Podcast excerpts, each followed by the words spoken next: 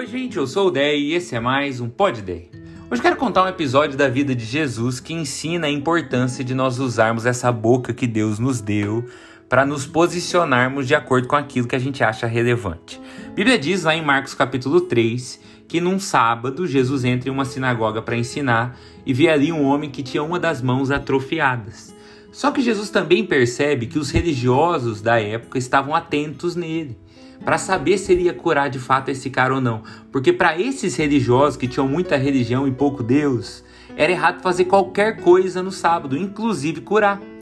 E daí, nesse momento de tensão, sendo vigiado, o que, que Jesus faz? Ele cura esse cara escondido para não arrumar confusão? Não. Ele ignora o homem que tem esse problema na mão? Não. Ele espera os religiosos irem embora? Não ele faz o contrário de tudo isso. Ele chama esse cara que tem esse problema na mão, na frente de todo mundo. Fala, vem você, vem aqui no meio. O cara vai. Daí ele confronta os religiosos e cura o homem ali mesmo. Porque existem momentos onde a gente precisa falar, questionar, conversar.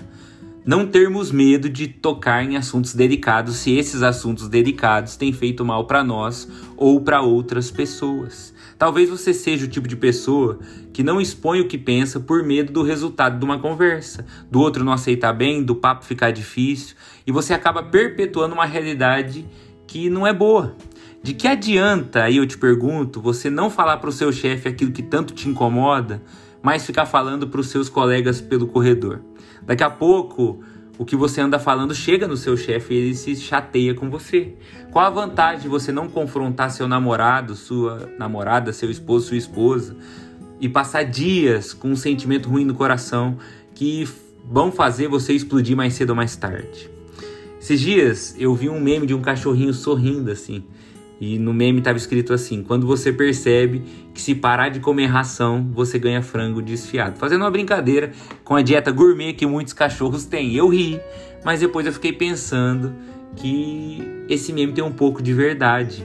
Porque muitas vezes o que a gente precisa fazer para que as coisas melhorem é parar de aceitar as coisas como elas estão e conversar sobre isso. Claro, com amor, com respeito, com clareza, pensando bem antes de falar e pedindo sabedoria a Deus, mas conversando. Claro que eu não estou te incentivando a ir para um outro extremo, um outro extremo perigoso de gente que fala, eu falo mesmo, e acaba falando sem pensar aquilo que vem na cabeça, sem refletir. Esses dias, inclusive, eu estava assistindo um filme que chama Glass Onion, e o cara disse para uma mulher lá algo que eu achei importante. Ele diz assim: é um tanto perigoso confundir falar sem pensar com falar a verdade.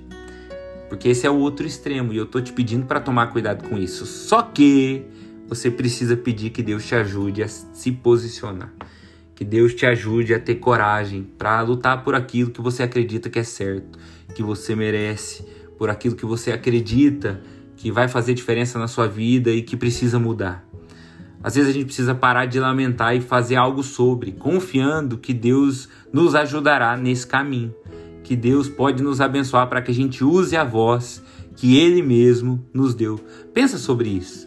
Que Deus nos ajude, que Ele nos tire o medo de conversas difíceis, para que a gente possa ser como Jesus. Essa é a minha oração por mim e por você.